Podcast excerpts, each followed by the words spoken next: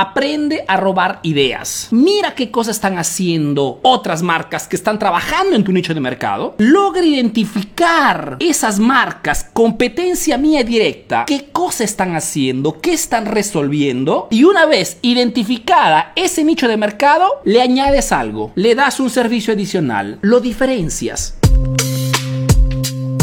Aprende a robar ideas. Hay una frase súper famosa, no sé si le decía Picasso, si no me acuerdo mal, que decía, ¿no? Los buenos pintores copian, los máximos pintores roban. Es una frase lógicamente que no te quiere inducir a robar físicamente, sino que te hace entender, y sobre todo una frase muy actual, porque tienes que saber que hoy las marcas, los emprendimientos que tienen más éxito, son esos emprendimientos que están resolviendo un problema tangible, una necesidad, un problema en el mercado. ¿Ok? Entonces, si el 2021 no ha sido un año mm, proficuo, no ha sido un año rentable, como les comentaba en el último video que hice, yo no puedo que agradecer porque para este emprendimiento, emprendedor eficaz, el 2021, así como el 2020, aún siendo años de, como ustedes saben, pandemias, ha sido un año muy positivo para nosotros. Hemos duplicado en el 2020, eh, hemos duplicado nuevamente en el 2021, hemos hecho hasta eventos presenciales. ¿Por qué? Porque nos hemos enfocado en resolver un problema específico en el mercado. Sea, ayudar un nicho, emprendedores, a mejorar sus negocios, sus ventas, su atracción de clientes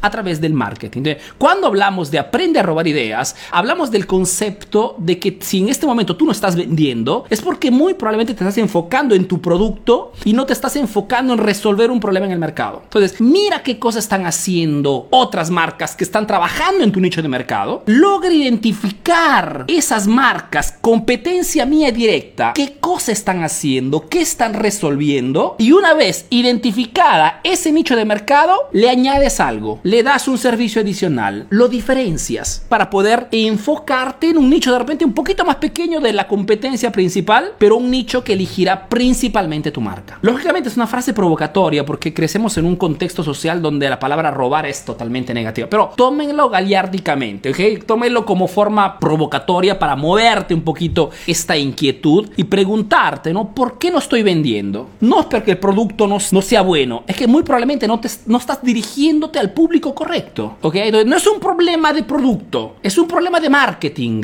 porque el marketing es esa disciplina que te permite antes que todo identificar a quién le vas a vender. Y una vez que identificas a esa persona, te preguntas qué problema le vas a resolver. Es la base del negocio. Pero me doy cuenta que muchas veces iniciamos a hacer negocios sin este concepto. Ok, nunca es tarde para corregir el tiro, chicos. Analicen qué cosa está haciendo alguien que está haciendo buenos negocios, alguien que realmente ha identificado un nicho hambriento, técnicamente hablando, y a este punto identifica en el nicho y modifica la propuesta en el mercado, añadiendo el famoso servicio adicional o diferenciando el producto o cambiando un ingrediente en la preparación del servicio. Hay mil formas de diferenciar la marca, de diferenciar el producto, el servicio, pero aprendan a robar ideas. Es un buen concepto en el mundo del emprendimiento, ¿ok?